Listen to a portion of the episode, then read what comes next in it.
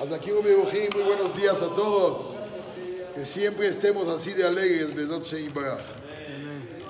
El Talmud menciona que hay un capítulo en Teilim, que es el 145, que todo aquel que lo dice tres veces al día tiene parte en Olaba. ¿Cuál Sencillo.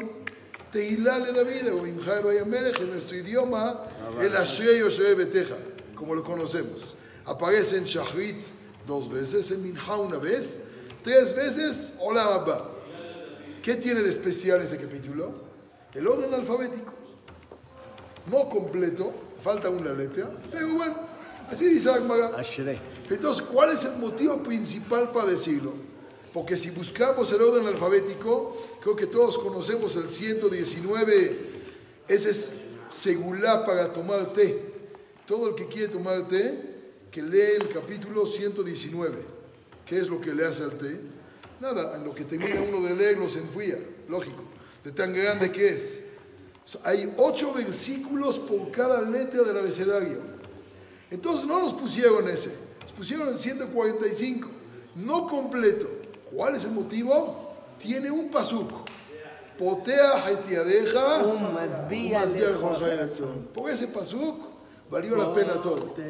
Ese nada más. ¿Qué tiene de especial? Primera vez si en el desayuno les amplío un poco más los que gusten, pero en breve nada más.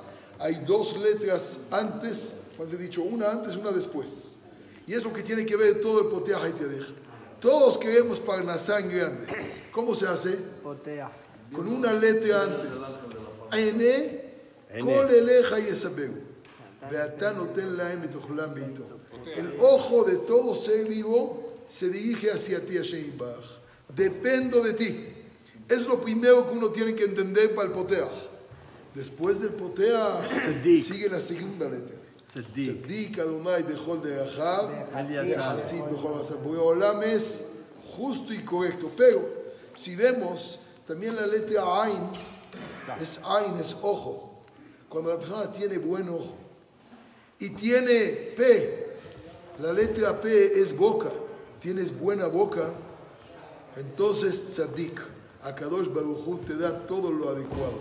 Cuidemos nada más los ojos, de ver bien a la gente correctamente, adecuadamente, hablar bien nada más de la gente, no lo contrario, y que Borolam haga tzadik Hashem, mejor de Ahab, y mejor Maasav, con buena parnasá para todos, excelente día. Amén.